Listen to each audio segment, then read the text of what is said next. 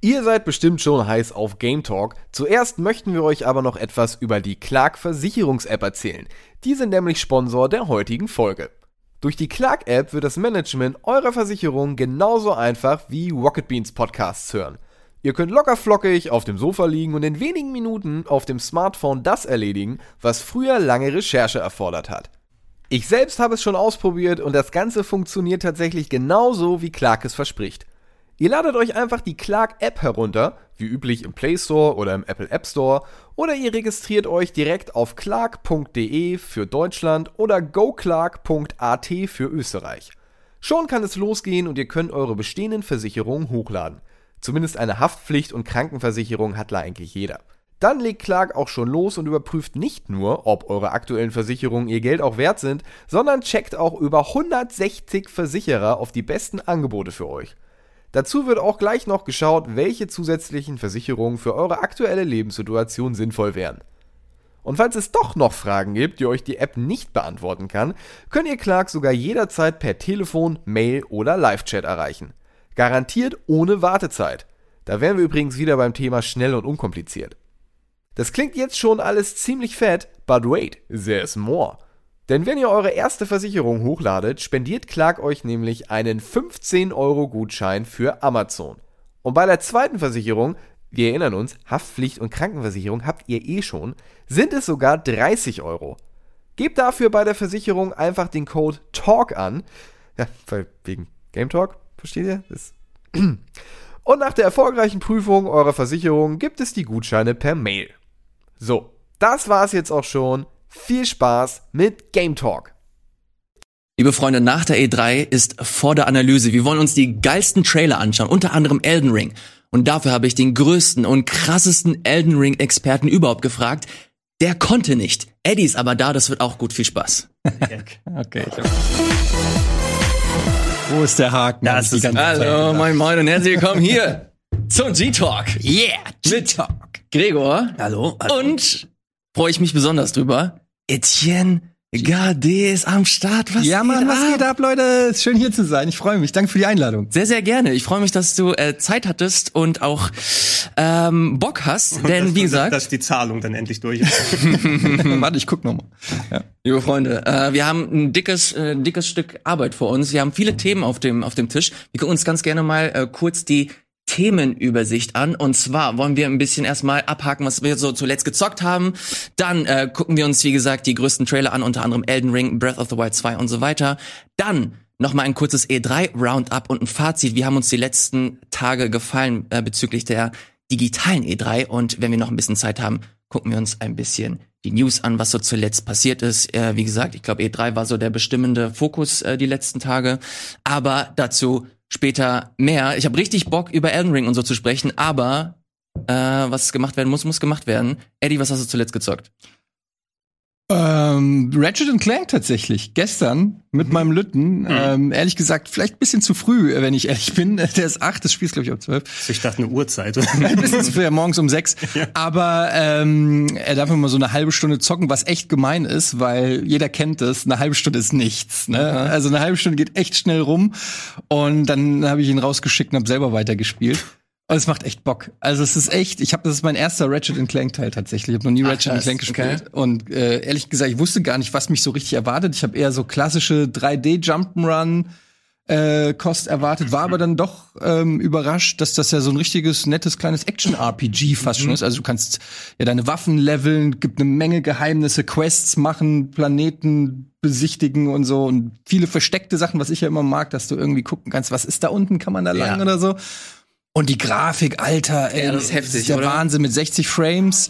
Ähm, und so viele geile Details und Charaktere und Ideen. Also teilweise kannst du ja wirklich einfach nur im Hintergrund, man sieht's hier, es ist schon manchmal vielleicht schon Overload, aber du kannst halt wirklich einfach im Hintergrund ja gucken, was ist da, was geht da ab und so. Es macht schon Bock. Also echt Wahnsinn, was die da gefeiert haben. Ganz gut, dass du, dass du damit einsteigst, weil du kriegst dann die Ratchet Clank Serie auf ihrer Höhe. Nicht, dass die alten Titel schlechter gewesen sind, aber sind so ein bisschen alle Games relativ ähnlich. Ne? Die Mhm. haben dann diesen Shoot-em-up-Mix mit RPG-Elementen, viel Geballer. Das hat sich für mich gerade so ein bisschen angefühlt. Ich spiele alle paar Jahre mal so einen Ratchet Clank-Titel. Auf der PS3 habe ich die sehr gerne gezockt. Beispielsweise gab es dieses A Crack in Time, was super gewesen ist.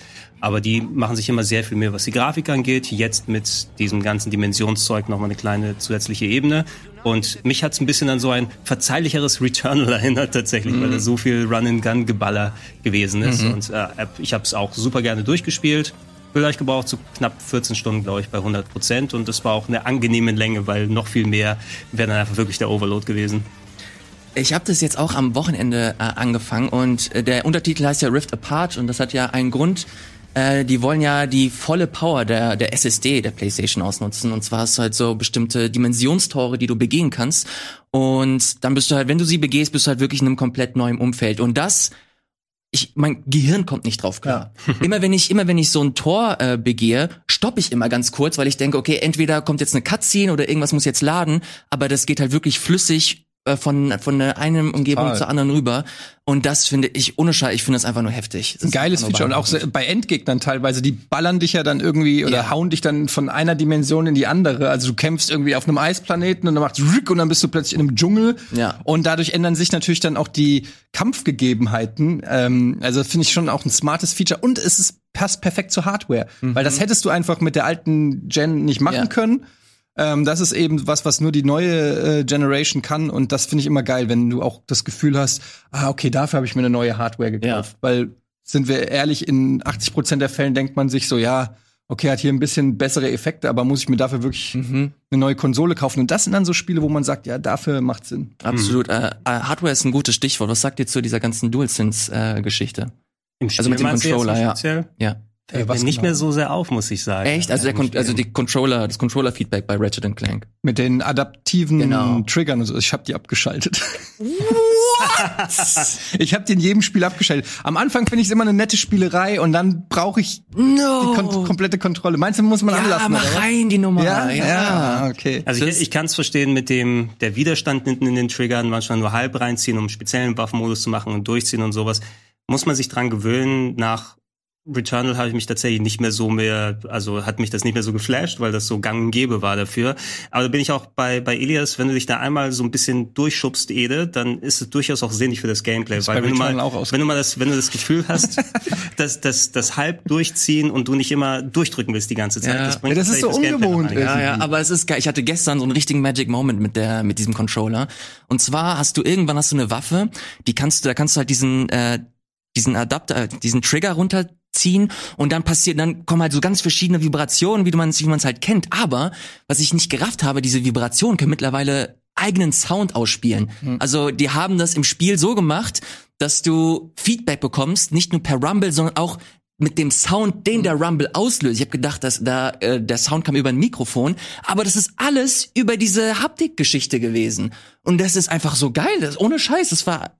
Das ist diese Waffe, wo man dann nach dem Sound auch noch mal drücken muss und dann Ich macht die glaube noch mal schon. mehr Damage. Ich glaube, ich habe sie, ich habe sie noch nicht ganz Ja. geblickt, aber diese Art von Feedback finde ich unfassbar beeindruckend, weil wie, wie du es gesagt hast, das ist ein Spiel, das hast du so bisher oder das hättest du so bei der bei der alten Konsole einfach nicht bekommen und das ist erst der Anfang. Ja. Das ist das sind die ersten paar Monate. Stell dir vor, was in zwei drei Jahren kommt. Ja, bei- Das finde ich halt mega absurd. bei all den äh, verdienten Lorbeeren, aber auch, muss man sagen, das Feature mit den Dimensionen ist nicht ganz so ultra komplex, wie es noch durch diesen, diesen Anfangspart dargestellt wird, wo du ja irgendwie innerhalb von einer Minute fünf Dimensionen, fünf Level oder sowas gleichzeitig hintereinander durchgehst, weil meist entweder hast du einen Abschnitt im Level, wo du dann durchgehst und dann so eine kleine Bonusecke machen kannst, oder im ganz großen einen riesigen Level, von dem zwei Varianten existieren, durch die du immer an bestimmten Stellen hin und her wechselst. Immer noch super beeindruckend, vor allem, weil da auch so viel Weitsicht drin ist, aber es wird jetzt nicht so ultra inflationär damit gespielt, als wie es der Anfang doch suggeriert. Also es, man, ich glaube, da ist auch noch ein bisschen Luft nach oben, was es angeht. Und ansonsten Insomniacs sind Zauberer an der Konsole. Den Ja. Rest, den sie da rauskitzeln. Äh, die Waffen sind cool, sind ein bisschen inflationär. Ne? Also am Ende hatte ich auch, glaube ich, damit zwei, mit zu viele? ich hatte zweieinhalb Waffenräder voll eben. krass, Ne? Zwischen okay. dem, zwischen dem man hin und her wechselt. Und du bist ja auch gezwungen, wegen der Munition dann immer die neuen auszuwählen. Und äh, ich habe auch immer dann so ein bisschen das Gefühl, okay, jetzt habe ich mit der schon alles ausgelernt, lass mich mal eine schlechte Waffe nehmen, weil da sind noch keine Experience drauf. Ne? Also dadurch mischte immer die ganze Zeit, aber ich war auch sehr oft im Menü, hatte ich das Gefühl, anhalten, welche Waffe nehme ich jetzt? Und das hat die Action immer unterbrochen. Mhm. 14 Stunden hast du äh, gemeint, Gregor, hast du dafür gebraucht. Ja, war das für für 100 dich, Prozent. war das für dich angemessen? Ja, ja. Also als Länge für das Spiel hat das gut gepasst. Vor allem, wann war ich durch? Also Abspann war so ein elfeinhalb Stunden und dann eben nochmal zweieinhalb, um nochmal zurückzugehen zu den allen Planeten. Nebenquests, ich fand, das war gut gepaced. Vor allem, weil du nicht das Gefühl hattest, ich gehe jetzt auf den Planeten und muss jetzt vier Milliarden Globs einsammeln oder so, sondern nur eine Handvoll. Also Aber ich finde dann, also wie viel kostet das? 80 Euro? Find Dann ich ist für elf 70. Stunden, 70 Euro ist für 80. elf Stunden? 80? Natürlich 80, ist doch P- PS5-exklusiver Titel. Da muss man auch wieder sagen, so so geil es ist, es sind Schon immer krass. noch 14 Stunden, die du da mit wegbekommst. Und diese Diskussion wirst du jetzt bei jedem PlayStation 5-Titel haben. Da musst du mal sehen, ob sich das rentiert. Das ist die Hälfte der Zeit, die ich mit Returnal verbracht habe. Aber ich glaube, in Ratchet Clank steckt doppelt so viel Inhalt drin, weil ich Und so ein viel Viertel bin. der Zeit, die du in Demon's Souls verbracht hast. Ja, das stimmt auch. Also ich gucke hier. Da war ich schneller Aber klar, als auf aber der PS3. man kann natürlich nicht immer nur die, die Zeit, ne? Ja, das- das kannst du- das kannst du bewerten. gegenrechnen. Das ist bei ich, Spielen, ich würde es ein trotzdem fünfmal überdenken geben. Ne? Dann würde ich mich entscheiden, dass ich jetzt nicht Returnal und Ratchet Clank mir hole, sondern sagen, was, was ist mir mehr wert. Gibt's aber als Bundle. Ja, Stimmt, ja. Haben sie Beide. sich hier auch gerade natürlich ausverkauft. super. Aber ich sehe auch, also man kann es, man kriegt es aktuell auch für 69 Euro. Also wenn man jetzt nicht unbedingt die Digitalversion ähm, haben möchte, äh, kriegt man das hier und da ein bisschen günstiger. Aber äh, wie ich finde, aktuell mit so der stärkste PS5 ähm, Exklusivtitel. Nicht, weil ich Demon's Souls nicht geil finde, sondern weil man Demon's Souls an sich schon ein bisschen kennt. Mhm. Und ähm, Returnal auch zwar ganz interessant ist, aber ist halt nicht für jeden. Und ich glaube, Ratchet Clank ist so der, der perfekte Sweet Spot. So, das sind Leute, äh, äh, können Leute drauf Bock haben, die halt richtig viel Bock haben äh, oder sch- schon ewig mit mit der äh, PlayStation-Konsole oder mit dem PlayStation Infrastruktur-Dings äh, verbandelt sind. Oder halt Leute, die halt komplett neu einsteigen und einfach Bock haben auf ein neues Spiel für ihre neue Konsole. Das wäre eigentlich das perfekt, der perfekte Launch-Titel gewesen Ja, für die PlayStation 5, eigentlich weil er noch ein bisschen inklusiver ist als äh, ein Demon's Souls, was erstens sehr schwer ist und natürlich wissen wir alle, äh, From-Spiele sind jetzt nicht für jedermann und zweitens halt auch nur ein Remake oder ein Remaster ist. Ratchet Clank wäre der perfekte Launch-Titel gewesen, aber waren sie wahrscheinlich einfach noch nicht fertig. Ja, aber dafür ist es halt umso besser geworden jetzt. Wenn, wenn die PS5 mal offiziell rauskommt, dass man die kaufen kann, dann kann man Dann auch hat, als dann hat die ein richtig sehen. gutes Starting-Line. Ja. Wann glaubt ihr, wird es soweit sein, dass sich das alles so ein bisschen legen wird? Boah, wie, also jetzt höre ich schon, dass, was weiß ich, irgendwie so Autohersteller ihre Fabriken schließen, weil die Chips alle knapp Ja. werden. Das wird nicht besser aussehen mit den Konsolen, sag Ja, ich ich glaube auch, das wird noch. Also wenn ich auch höre, dass sowas wie Elden Ring für Konsole, also für PlayStation 4 noch rauskommt und so Anfang nächsten Jahres, glaube ich auch, dass wir ähm, ja noch eine Zeit lang warten müssen, bis die PlayStation 5 flächendeckend erhältlich ist. Es ist umso surrealer äh, zu lesen, dass die Switch Pro eigentlich schon in den Startlöchern steht und dass sie höchstwahrscheinlich äh, bald kommt. Meinst, meinst du, dass höchstwahrscheinlich das ist aber auch der relativ. Gründe ist? Also Chipknappheit, dass sie einfach nicht vernünftig produzieren können, bevor sie das Ding jetzt hier auf den Markt werfen, weil so oft, ich höre ja auch wirklich schon seit Jahren von der Switch Pro, ne, unter der Hand, ja, da wird schon tausendfach für entwickelt, die Spiele sind schon darauf vorbereitet und es wird nicht mal angekündigt offiziell. Ja. Das meine ich halt, wenn die so nicht mal bei der Nintendo Direct anteasern mit irgend, also Ja. die hätten ja sogar sagen können Coming Soon oder Next Summer oder Holiday oder irgendwas, aber die haben ja gar nichts dazu gesagt. Ja. Also keine Ahnung, ist das wirklich, ein, ist es vielleicht nicht mehr der Wunsch, dass sie wirklich schon knapp fertig ist? Ich weiß es nicht. I don't know. Ähm, Aber bleiben wir, äh, bleiben wir äh, jetzt noch bei den Spielen, die wir zuletzt gespielt haben. Zu Nintendo kommen wir später. Ähm, Eddie, hast du neben Ratchet noch irgendwas spielen können oder war's das? Nee, ehrlich gesagt, ähm, ist das, ich hole noch ein paar so Sachen vom Pile of Shame nach, immer noch ähm, hier äh, Last of Us 2. Ach echt? Zocke ich immer noch, ja, bin ich immer noch nicht äh, durch. Resident Evil 8 habe ich durchgespielt. Das, letzte, was Ja. ich durchgezockt habe, es hat mir auch Bock gemacht. War irgendwie so nicht so gruselig wie der Siebener. Das finde ich ja richtig gut. Ich auch. Ich bin einer der wenigen, der es richtig geil findet. Genau, ich kann auch so ganz schlimme, also das ist Sasen, ey. ja, ist wirklich so, weil ich kann, äh, ich habe ja auch nie Dead Space zum Beispiel deswegen Ja, zocken das können, weil das ich nicht. so anstrengend finde. Aber bei Re Resi 8 war es schön actionreich. Ich hatte immer das Gefühl, ich habe genug Munition, um im Zweifelsfall äh, mich wehren zu können. Und es hat mich, es hat mich auch tatsächlich bisschen an Souls erinnert, vom Leveldesign, so mit den Shortcuts und äh, kommst du später noch mal hin und hier ist noch ein Geheimnis und so. Das hat- also hatte schon so wirklich diesen japanischen Leveldesign-Touch, den ich Dieses so mag. Fantasy-Ding auch noch, das Ja. hat ja so ein gewisses Souls-Gefühl genau, Ja, gehabt, also auch wenn der Schwierigkeitsgrad. fand es auch einfach abwechslungsreich. Es war ja wie so ein Best of Horror, ne, war ja irgendwie alles dabei.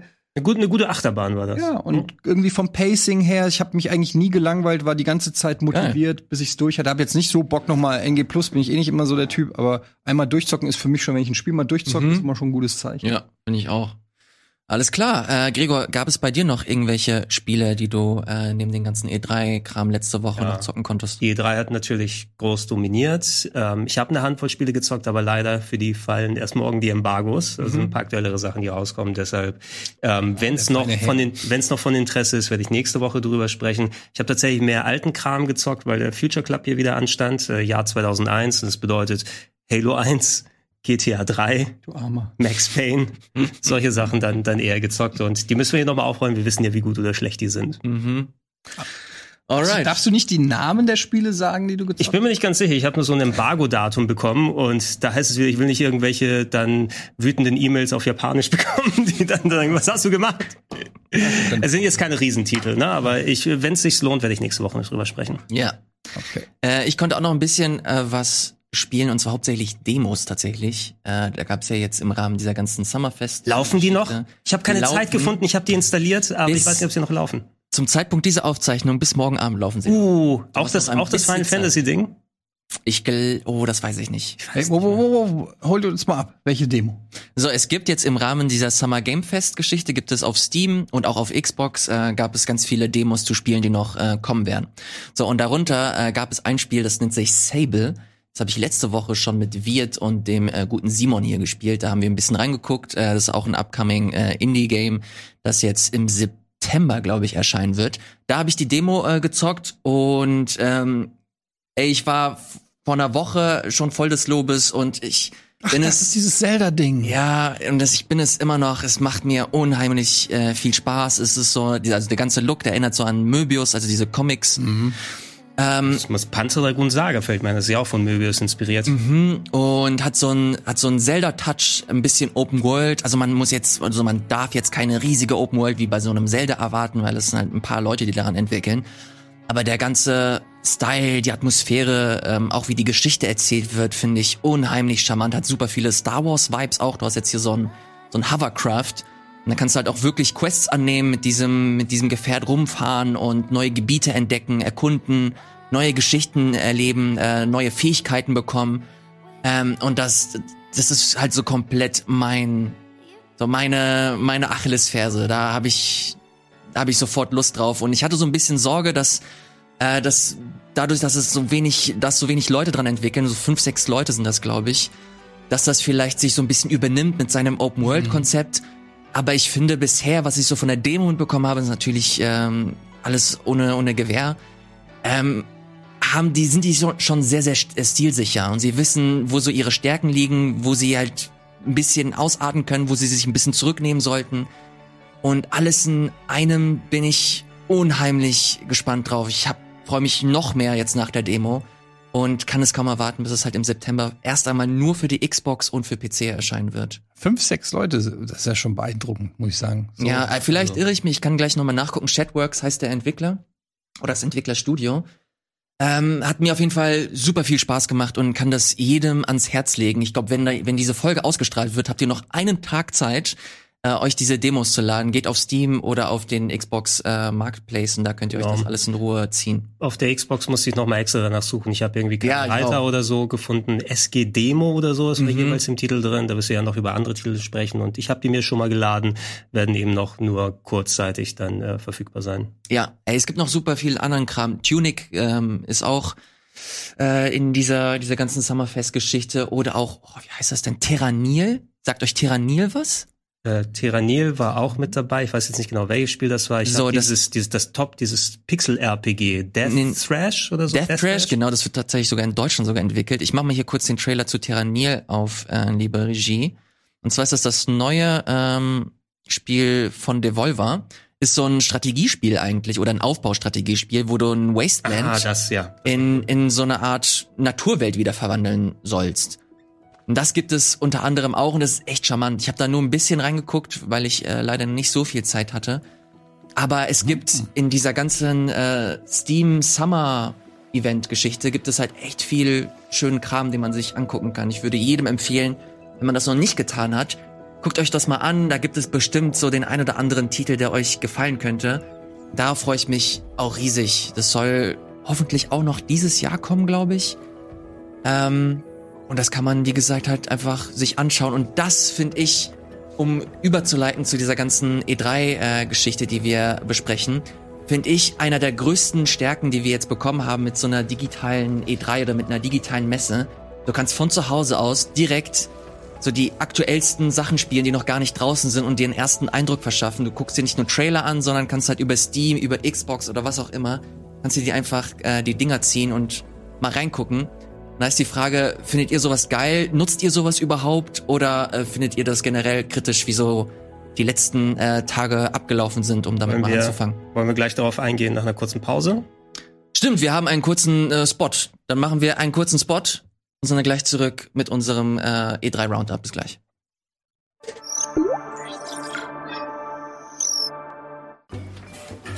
Prost. Prost.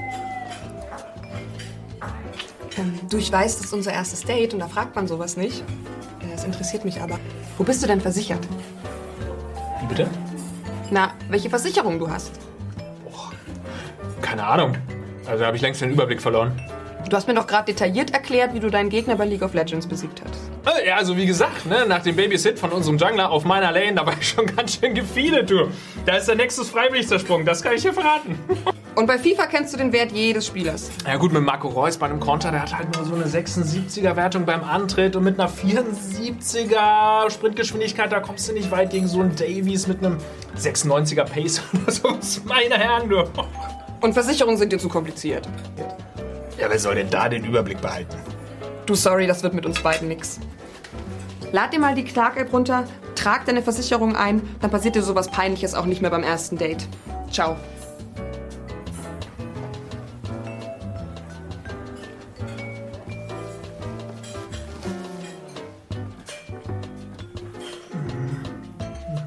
Einfach die Clark-App herunterladen, mit dem Code BEANS anmelden, drei Versicherungen eintragen und einen 45 Euro Amazon-Gutschein sichern.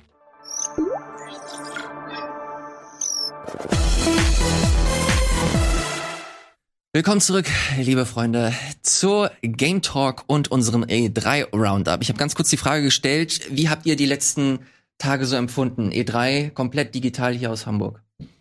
Also ich fand es eigentlich gar nicht so schlecht. Ähm, Wir, du kennst das ja, man ist, wenn man äh, auf der E3 in Los Angeles ist, kriegt man ja oft weniger mit von dem Ganzen, als wenn man irgendwie zu Hause am Computer sitzt und sich alles irgendwie anschaut. Früher noch Game Trailers, weiß ich noch, bei jeder E3 einfach nur Game Trailers angehabt und einen Trailer nach dem anderen geguckt, ähm, während du irgendwie in der Hitze von Los Angeles zu einem Raum, äh, von einem Raum zum anderen rennst. Also insofern hatte ich das Gefühl, dieses Jahr zumindest einen besseren Überblick zu kriegen, was gerade so alles präsentiert wird. Ähm, aber natürlich ist das schon auch irgendwo, es geht natürlich ein bisschen was verloren, dadurch, dass irgendwie keiner, also ich mag ja immer auch diese Vibes, diese Messe-Vibes. Das gehört für mich auch immer so ein bisschen mit dazu. Leute sind irgendwie im chaotischen äh, in Menschenmengen unterwegs und man sieht komische Figuren und Stände und alles. Das mochte ich schon, als es noch abgedruckt in irgendwelchen Videospielzeitschriften war, wenn irgendwelche Videospielredakteure auf der E3 waren und dann war ein riesen Raumschiff im Hintergrund. Das fand ich immer so, das ist wie Disneyland, so, ja. Also das, so vom Vibe her hat mir das gefehlt und ansonsten, ja, ich habe vorhin, vor- kurz vor der Sendung mit Gregor kurz drüber geredet. Ich habe so das Gefühl, dass wir als, sag ich mal, Spielejournalisten oder als Leute, die einfach beruflich mit Videospielen arbeiten, ist es manchmal schwer, so eine objektive Distanz zu dem Gezeigten zu kriegen, weil wir suchen immer das Haar in der Suppe. Wir sehen immer schon, wir gucken immer schon drei Schritte weiter. Wenn einer eine neue IP vorstellt, dann überlegen wir, kenne ich schon 20 Spiele, die so aussehen? Kommt das wirklich zu diesem Zeitpunkt raus? Ist das schon die neueste Grafik? Wir haben immer so 20.000 kritische Fragen im Kopf, die wir de mit denen wir das Spiel äh, konfrontieren. Und ich, ich merke das ja bei mir selber. Ich bin ja selber immer super der Hater. Und äh, manchmal fehlt mir dann selber so diese kindliche Begeisterung einfach dafür, dass irgendwas Neues da ist. Ähm, und ich weiß dann immer nicht, ist das eine Berufskrankheit oder geht das jetzt, sag ich mal, dem äh, dem weiß ich nicht, der, der, der vielleicht Lehrer ist und einfach nur in seiner Freizeit gerne zockt, sieht er das vielleicht ganz anders. Vielleicht denkt er sich einfach, boah, Alter, wie geil ist das denn, was da alles kommt. Aber ich kann nun mal auch nicht aus meiner Haut raus. Ich äh, arbeite nun mal in der Branche, ich äh, zocke beruflich sozusagen Spiele äh, seit 20 Jahren. Insofern ähm, ist es auch schwer, mich dann immer vom Hocker zu reißen ist ja vielleicht auch ganz gut, dass wir dann als in, in, in unserem Amt dann auch immer das Ganze ein bisschen kritisch einordnen. Und da war natürlich schon auch viel Leerlauf. Also äh, in den verschiedenen Pressekonferenzen. Ähm, ja, also äh, ich fand, manche haben ganz gut abgeliefert. Ich fand sogar Square Enix äh, fand ich eher positiv, muss ich ganz ehrlich sagen, weil die hatten, glaube ich, zwei neue Franchises und dann bin ich immer schon dankbar, wenn es was Neues ist. Erstmal egal, was es ist, Hauptsache erstmal neu. Die kriegen dann von mir erstmal so den Benefit of the Doubt. Und ähm, dann gibt's aber natürlich auch immer sowas wie Nintendo. Ich weiß, ich habe selber geschrieben, Nintendo hat abgeliefert. Da muss ich dazu sagen, da hatte ich die Nintendo Direct so noch nicht gesehen, sondern ich hatte nur gesehen, ich hatte nur, ich hatte gesehen neues Metroid, Breath of the Wild Gameplay plus 2020 Release Date und dann habe ich irgendwas mit Advance Wars gehört und da habe ich einfach gedacht, okay, ich brauche nicht mehr wissen. So mehr brauche ich nicht. Das Ja. ist eigentlich im Prinzip hat Nintendo meine Check interne Checkliste abgefeuert. Als ich dann so ein bisschen mitgekriegt habe, dass dann irgendwie davor 40 Minuten Langeweile war, kann ich verstehen, dass die Leute auch so ein bisschen enttäuscht sind. Aber man muss sich für mich halt haben sie die Perlen trotzdem. raussuchen. Ja, du musst dir die Perlen raussuchen. Ich glaube, wir müssen weg davon kommen, zu sagen, ey, Square Enix oder Capcom oder wer auch immer, die, die gesamte Palette muss mir schmecken. Mhm. Sondern ich suche mir von den verschiedenen Angeboten immer so ein, zwei raus. Und wenn ich im Jahr, sag ich mal, zehn Spiele hab und das ist schon hoch, ja, Mhm. wenn ich im Jahr zehn Spiele hab, die ich mit voller Leidenschaft zocken kann, dann ist es ein gutes Zockerjahr so. Ja. ne? Also insofern ähm, war ich nicht enttäuscht, aber es geht sicherlich auch noch mehr. Mhm.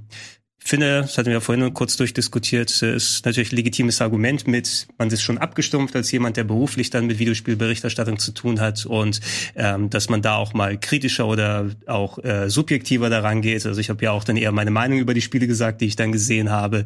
Ähm, wenn dann was war, was mir gefallen hat, habe ich gesagt, wenn nicht, äh, dann nicht. Du hast aber im Internetdiskurs natürlich auch viele ähm, Hobbykritiker, sagen wir es mal, die genauso emotional oder nicht emotional oder auch abgestumpft daran gehen können. Der Diskurs ist einfach viel lauter und viel ähm, variabler geworden, also dass du so viele Stimmen dann mitbekommst und wir sind nicht die einzigen, die auf diese Art dann äh, berichten. Äh, um auf deine Frage nochmal einzugehen, Elias, dass man jetzt solche Sachen wie die Demos hier spielen kann, finde ich einerseits cool, aber dieses Time Limit finde ich nicht. Ach, das war äh, die Frage? Ja, es, ist, es ist eine der Fragen. Ne? Haupt, Hauptfrage war, Ja, okay. wie ihr die, letzten Tage empfunden habt. Ja, dieses genau, dieses Ti- Time Limit finde ich nicht ganz geil, weil mir einfach die Zeit und die Energie gefehlt haben, jetzt nachts noch mal irgendwelche Final Fantasy Demos runterzuladen und zu zocken, die erst gar nicht funktioniert haben und alles. Mhm. Ähm, weil ich kann es verstehen, wenn es heißt, die ist eigentlich für den E3-Zeitraum gedacht, anstatt dass man jetzt auf den Showfloor geht und die spielt, spielt man die jetzt eben zu Hause. Aber wenn die schon so weit sind, dass die als Download angeboten werden können und einfach in die freie Welt geschossen, dann müssen die auf jeden Fall nicht ganz so mit der heißen Nadel gestrickt sein als irgendeine E3-Demo, die gerade so funktioniert, dass man für fünf Minuten das Gamepad in die Hand nehmen kann. Und da finde ich, so ein Limit ist Quatsch, ne? Dass man die dann Ja, ausprobieren kann. Und, und mir fehlten auch noch Vielleicht ist es aber auch ein persönliches Versäumnis, außer den Sachen, die offiziell gemacht wurden. Meine, ich hätte wohl wahrscheinlich nochmal punktuell zu bestimmten Publishern hingehen sollen. Habt ihr was, was ich vielleicht so privat nochmal vorher spielen kann, was jetzt nicht für die Öffentlichkeit gedacht ist? Sowas habe ich diese E3 zum Beispiel selbst nicht gehabt. Mhm.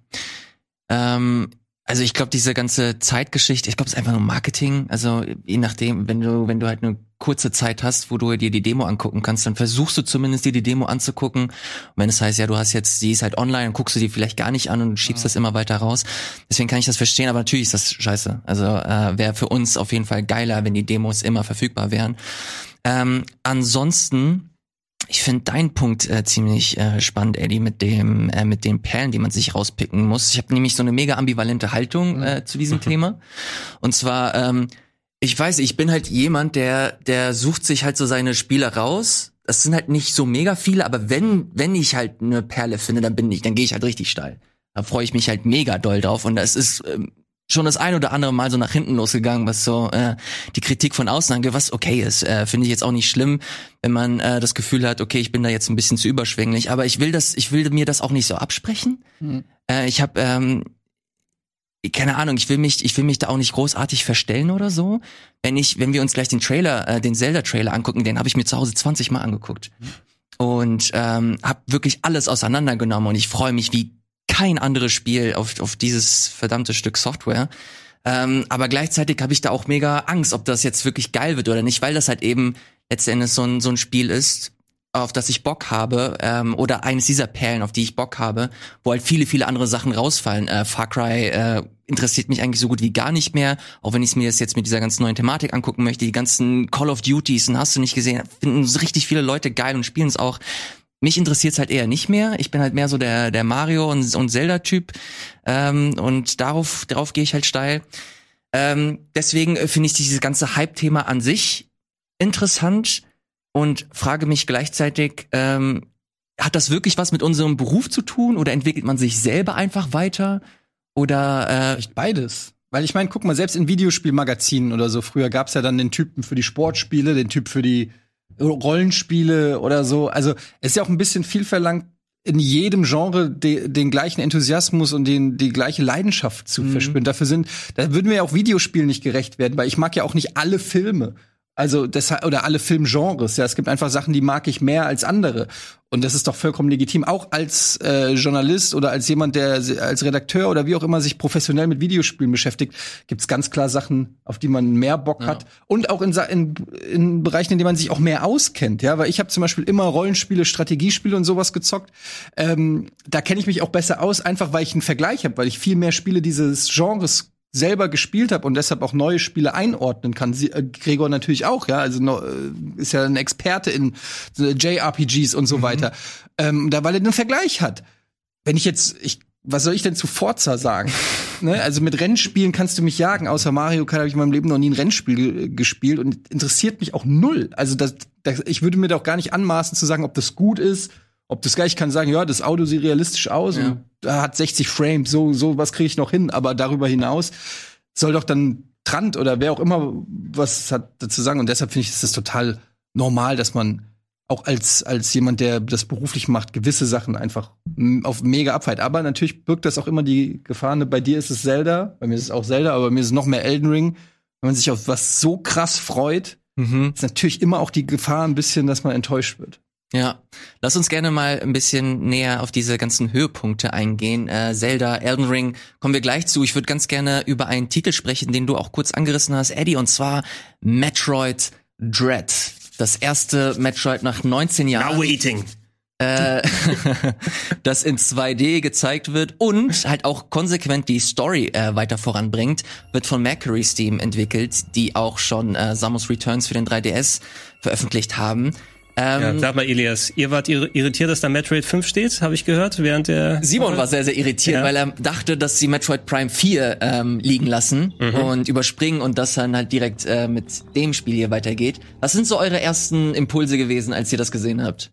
Ja, sag gerne. Elias. Ja, ich, äh, also ich fand es erstmal mega geil, ähm, ein 2D, quasi 2D Metroidvania, oder Metroidvania sag ich schon, das ist ja ein Metroid.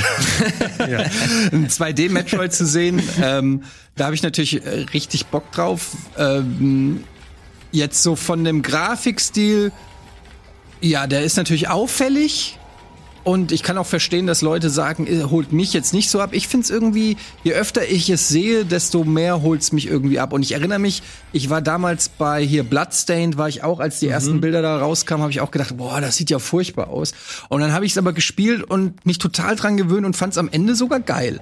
Also ähm, insofern ja, man hätte vielleicht ein bisschen mehr noch Comic-mäßiger oder Anime-mäßiger was machen können. Das hätte vielleicht auch ganz gut zu dem Franchise gepasst. Aber irgendwie, weiß ich nicht, äh, finde ich es auch jetzt nicht scheiße. Also mir gefällt's ganz gut. Und worauf es für mich dann halt wirklich ankommt, ist, ob sie wirklich gutes Leveldesign und gutes Gameplay da reinkriegen. Weil es wird halt jetzt nicht von Nintendo selber, also von denen, die, weiß ich nicht, Super Metroid oder so gemacht haben, äh, entwickelt. Und da bin ich dann immer, ich hoffe dann immer, dass die da das nötige Talent und äh, ja, die das nötige Können haben, um ein geiles Metroid einfach abzuliefern. Weil wie hieß dieses Semi-2D, 3D-Ding? Other M. Other M. Ja, das war zum Beispiel, das hat für mich überhaupt nicht den äh, Metroid-Charme Ja. gehabt, ja. Ähm, das hat zwar die Musik und die viele, viele Assets von Metroid gehabt, aber es hat sich trotzdem nicht so angefühlt. Und das ist ein, das ist mir eigentlich dann am Ende das Wichtigste. Und ich meine, es kommt schon in zwei Monaten. In vier Monaten. Vier Monaten. Das Ami, Welche- Ami-Zählweise. Oktober. Oktober. 8.10. Ach so, shit. okay, Aber es ist, ist, auch 8.10.. nicht, ist auch nicht so weit weg. Ähm, ich habe mich richtig gefreut. Also für mich ist es das Game Day 3, muss ich sagen. Ach, echt? Ja, Krass. eindeutig. Also da hätte Nintendo, wenn sie jetzt nicht wirklich Zelda Breath of the Wild 2 Footage gehabt hätten, wäre das der Titel, mit dem man aussteigt, meines Erachtens. Einerseits Metroid Dread als Name ist erstmal besonders, weil das Spiel, das ist schon seit 15 Jahren im Internet Ey, und das wusste ich nicht. Ich Ja? habe das erst äh, in der Vorbereitung zu dieser Sendung habe ich erfahren, dass Metroid Dread schon seit zehn Jahren oder so im Gespräch ist, dass das entwickelt wird, Gerüchte, immer wieder auf ja. Eis gesetzt. Es ist, es ist über mal, äh, immer wieder mal in so geleakten Dokumenten aufgetaucht und der Name ist schon durchs Internet gegeistert. Sehr interessant, dass Nintendo jetzt im Nachhinein, nach dem, nach der offiziellen Veröffentlichung, da gibt's ja noch so eine schöne Documentary Featurette oder sowas, wo der Entwickler sagt, hey, wir haben zweimal damit angefangen, gecancelt, weil wir es nicht wussten, wie wir damit umgehen. Ähm, interessant ist zu sagen, Macri Steam, die haben eben dieses Samus Returns gemacht auf dem 3DS, was ein sehr schönes Fand ich auch. 2,5D Remake von Metroid 2 gewesen ist. Äh, Macris Team hatten ja vorher nur die Castlevania Lords of Shadow Games gemacht. Da gab es ja auch so ein Metroidvania-artiges Game mit, ähm, wie ist das dann? Äh, auf jeden Fall, dass das auf dem 3DS gekommen ist, was okay war. Aber Samus Returns war besser. Und es sind ja nicht nur die, sondern es ist auch Leute, japanische Leute von Nintendo dabei, inklusive dem Sakamoto, der Super Metroid zum Beispiel gemacht hat. Allerdings, Der auch, Producer Ada, halt. allerdings auch Ada M gemacht hat. Mal Samus Returns war doch Metroid 2 Remake. Genau, Metroid Genau. 2 für den Nintendo 3DS. Hatte so ein bisschen mehr eine Action-Komponente, dass man hier, was man hier auch sieht, ne, da gab es diesen Konter-Move, wenn Gegner auf einen zukommen, Ja. wo man mit Timing die Gegner weghauen muss.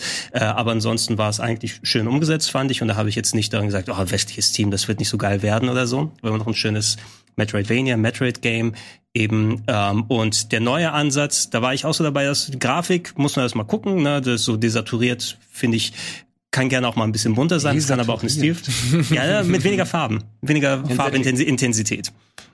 Entschuldigung, dass ich die, die gesamte Bandbrei- Bandbreite des, der deutschen Grammatik und Wortfindung äh, Desaturiert, finde ich. desaturiert.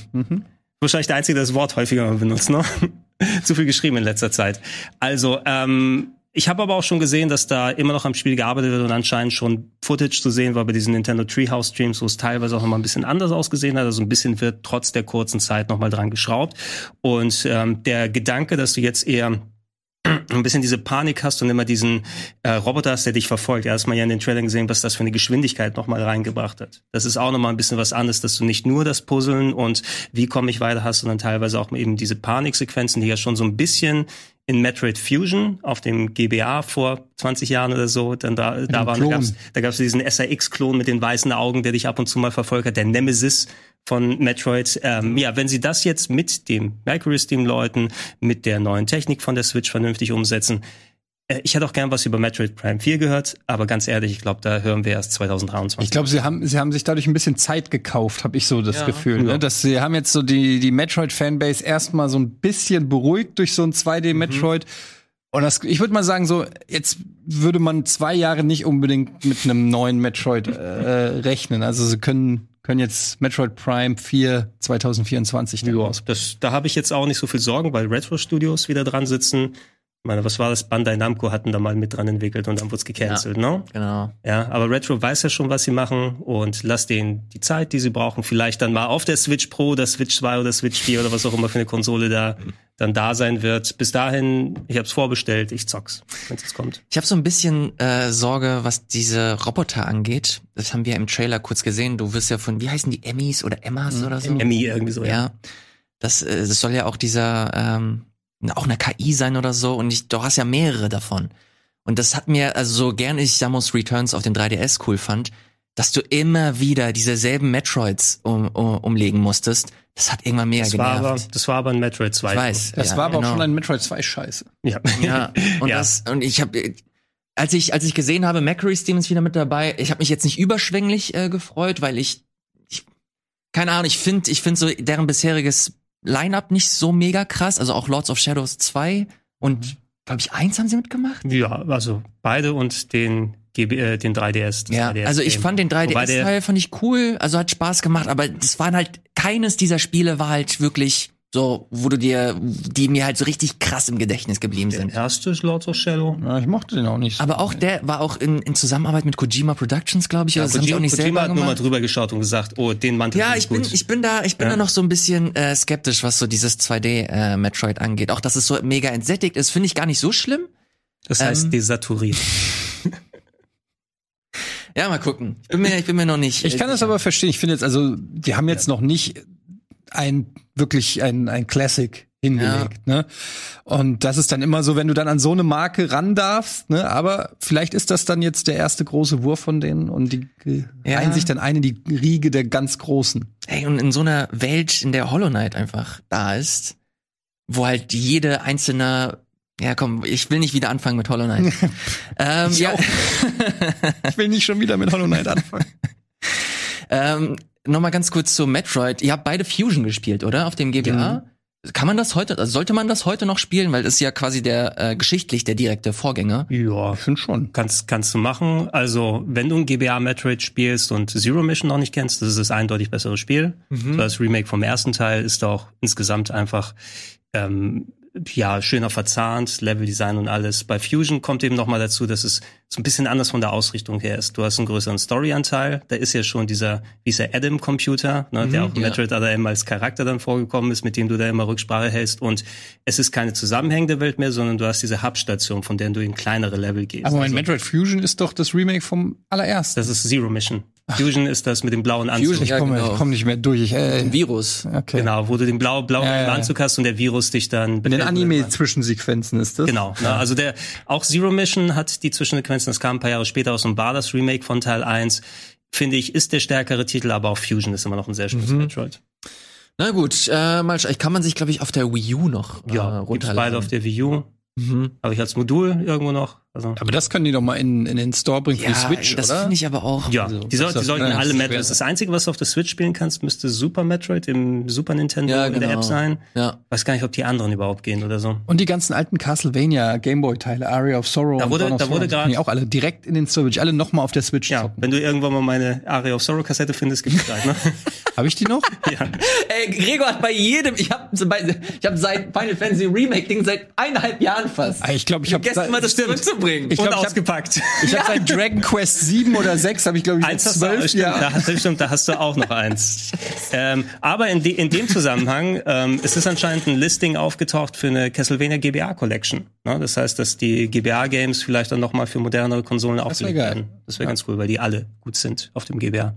Gregor, hau mal so ein Highlight von dir raus. Was ist dir die letzten Also Tage? mal, abgesehen von Nintendo oder so, Hau einfach raus, so was das, du willst. das, wo ich mich am meisten gefreut habe, wo nicht Nintendo dann drüber stand und nicht groß japanisch gewesen ist, war tatsächlich das A Plague Tale Sequel, was äh, auf der Microsoft-Konferenz vorgestellt wurde, weil A Plague Tale war damals eine sehr schöne Überraschung für mich. So ein äh, Game mit schönen so Mittelalter-Design, aber Stealth-Action, die du gemacht hast, tatsächlich auch schön gezeichneten, also nicht nur vom visuellen, sondern auch von der Art her Charakteren, mit denen du zu tun hattest und einfach diese äh, Sachen, dass du auch die, die, diese Rattenherden, äh, die einerseits über dich rübergefallen Oh ja. sind, aber auch dann kommandieren konntest, wie das dann innerhalb des Spieles sich dann weiter ähm, gestaltet hat, war für mich eine super Überraschung, habe ich sehr, sehr gerne gespielt. Und da freut mich umso mehr, dass der zweite Teil jetzt Requiem, glaube ich, heißt er, dann kommt. Ich weiß Genau, ich habe das hier mal Footage hast. aufgemacht und da sieht man gleich diese äh, Rattenhorde oder was auch immer das war. Hey, alleine, alleine so die Bildsprache da, ne? Wenn du im ersten Teil rumgelaufen bist und dann bist du einfach in so einer, in so einer Farm, die von den Ratten zerfressen wurde und so ein Haufen von zerkauten äh, Kuhleichen äh, sch schlittert dann dir vor der Nase dann entlang oder so. Die haben einfach ein Gespür dafür, wie sie das so ganz eigenständig gestalten und auch gameplaymäßig habe ich das Gefühl, dass sie auf einem guten Weg sind und der zweite Teil so ein bisschen diesen Jank vom ersten Teil nochmal verbessern wird. Aber da freue ich mich sehr drauf. Toll.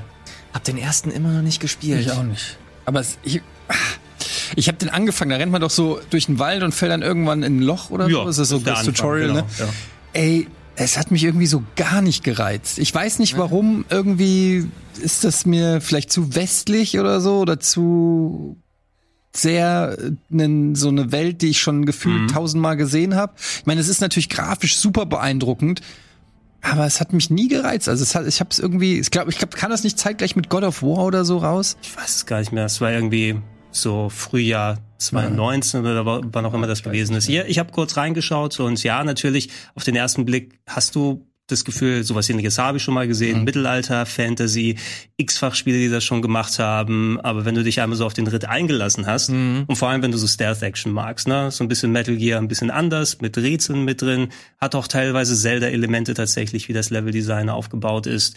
Ähm, und dass die, du mit ähm, Jugendlichen und Kindern dann teilweise spielst, die einfach nicht äh, durchweg Nulpen sind und die du sofort dann äh, hassen möchtest, sondern tatsächlich auch welche, die mal ein bisschen interessanter Das sind. kam, glaube ich, so ein halbes Jahr oder ein paar, paar Monate nach God of War. Das kann gut Da hatte ich gerade so Vater, Sohn, irgendwie. ja, ja, das soll, weißt man, du, das soll vielleicht nicht, wenn es dann um, um äh, elterliche und und dann habe ich Beziehungen gedacht, ne, spielen. jetzt schon wieder, du. ja, naja. Ja, aber ich, es aber ist freut bestimmt super. Also ich kann verstehen, dass, dass, dass ihr euch da drauf Und da freut. kommt der erste Teil nochmal als 4K-Version für die Xbox Ah, oder so. echt? Ne? Irgendwie, irgendwie sowas war das, dass sie es nochmal angekündigt haben. Also jetzt nicht, dass es das beste Spiel aller Zeiten gewesen ist, das erste, aber eins, das mich auf jeden Fall sehr mitgerissen hat und wo ich richtig Bock habe. Ich sehe gerade, dass das ähm, Entwicklerstudio unter anderem Asobo, ist. Asobo. Was haben die noch gemacht? Microsoft Flight Simulator. Verrückt, oder? Mhm. Ich finde das richtig verrückt. Asobo sagt mir gar nichts. Ja, ich dachte immer auch, oh, das und dann noch Astrobot, aber es sind Asobi Studios. Ja, genau. nee, Asobo ist ein äh, vergleichsweise ein kleines Team aus Frankreich, ne, die irgendwie Portierung vorher gemacht haben oder irgendwie dann so, was weiß ich, waren das die, die so Disney-Spiele KS3 umgesetzt Mhm. haben, keine Ahnung. Core haben die gemacht. Wie, wie, Oh, wie stimmt. Record zum Beispiel, okay, das war Moment, nicht war so das auch nicht zum Zoo Teil von? Retro auch? Record war, glaube ich, nicht. Da äh, war der Leute ähm, von Retro waren. Ja, da war der Mega Man-Typ doch, der Inafune doch dran beteiligt, oder? An Record, mhm. wenn ich mich nicht irre. Mhm. Habe ich aber auch jetzt nicht so lang gespielt. Also, die kamen irgendwie aus dem Nichts für mich, so Asobo Studios. Und ja, wenn sie das und den Flight Simulator machen und beides großen Erfolg hat, habe ich nichts dagegen. Komm, Freunde, lass mal jetzt die, die geilen Ja. Geschütze rausholen. Ja, Mann. So, was, mit- womit wollen wir anfangen? Mit, mit Zelda oder mit Elden Ring? Was sagt ihr? Das wird beides doch die ganze Zeit jetzt schlucken, ne? Komm, mach mal erstmal Zelda, weil Elden Ring haben wir beide auch schon drüber gelabert. So, lass erst mal Zelda Okay, machen. dann lass uns erstmal den normalen Trailer von, äh, von Zelda und dann können wir uns nochmal den etwas verlangsamen, äh, verlangsamten Trailer uns anschauen. Und ich muss sagen, äh, der Anfang, der hat mich, der, der gibt mir schon direkt Grund zur Sorge, weil man sieht hier, Moment, Was macht dir Sorgen? hier, das macht mir Sorgen. Dass sie gleich stirbt. Dass Zelda wieder gefangen wird und wir müssen entweder Zelda wieder befreien oder so. Finde ich schwierig. Äh, Das wird leider sein. Nintendo macht nichts anderes. Wahrscheinlich muss man sie finden. Sie ist verschollen und wir Ja, müssen aber sie finden. das, Alter, hier bin ich schon. Hier hat man Wobei, schon da dachte ich gehabt. zuerst, das ist ja eindeutig ein Shot aus Skyward Sword. Ne? Kommt gleich wieder das Flugtier, aber zum Glück sieht's ein bisschen anders aus. Ja. Ich hab da, ohne Scheiß, ich hab da, ich kann da jegliche Objekt, ich muss jede jegliche Objektivität hier rauslassen. Das ist einfach nur absolut großartig. Hier hast du nicht mehr, hier Das hast ist du diesen Flammenwerfer. Flammenwerfer. Das finde ich interessant. Das du ist hast auch super. Neue Zeitmechanik. also Wasserpfütze durch Wände Ding. Und das, das ist das klassische Schloss Hyrule, was jetzt in der Luft fliegt, Ja. so Super Mario-Style, oder? Ja, also es ist halt so ganz klassisch, äh, so Castle in the Sky inspiriert gefühlt. Aber das, dieser Shot, den finde ich interessant, weil der zeigt ja, dass die Welt ansonsten quasi die gleiche ist. Ne? Also Das soll so ein bisschen der Gegenstand sein eben, ne? Dadurch, dass Ja. sie die Basis Breath of the Wild das erste nehmen und dann ein bisschen was anderes draus machen, dass sie das Spiel schneller, anders produzieren können, weil sie nicht eine komplett neue Welt gestalten müssen. Schnitt fünf Jahre.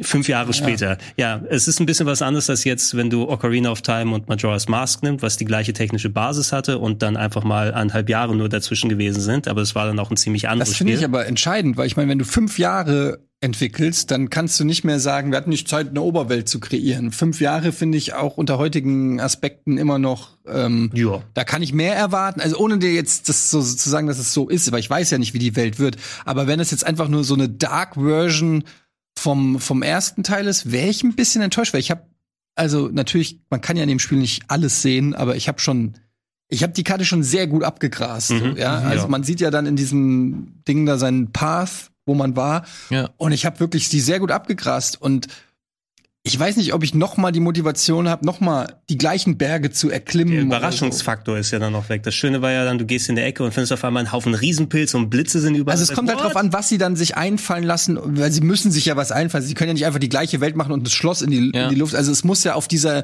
in dieser Welt irgendwas sein, was dich weiter motiviert. Sind es wieder diese ähm, Rätseltempel Mhm. oder wird Steine. es äh, ja oder wird es ähm, wirkliche Dungeons geben? Es war ja, ich bin mal gespannt, Das- ob sie die Kritikpunkte, die es halt auch gab an Ja. Breath of the Wild, einmal einerseits diese Waffen, die sich verändern, äh, verändern, die verbraucht werden und dass es eben keine großen sechs, sieben, acht Schlösser gibt, Mhm. äh, sondern irgendwelche Tempel.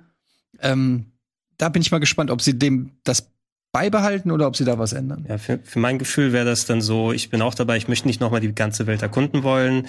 Ähm, wenn, dann spielt es sich über der Wolkendecke ab oder kommst du vielleicht auch in den Untergrund, whatever, also dass es eher so eine Schnittstelle ist, um dann anderswo hinzukommen, wo du dann dein Erkunden machst, eben wie bei Skyward Sword, wobei es da mehr war, in den Wolken war weniger los und da musstest du immer nach unten hingehen und dann schauen, wie das alles zusammengebaut ist. Also Potenzial ist da, dass sie das eben wirklich neu als Schnittstelle verwenden. Ich würde auf jeden Fall bitte, bitte richtige Dungeons haben wollen. Ne? So schön die Schreine gewesen sind, da könnt ihr die auch wieder drin haben. war das wohl. Ja, also von den 120 oder so, es können von mir aus ein bisschen weniger sein. Hab die ne? alle gemacht. Ja, Würde die alle nochmal machen.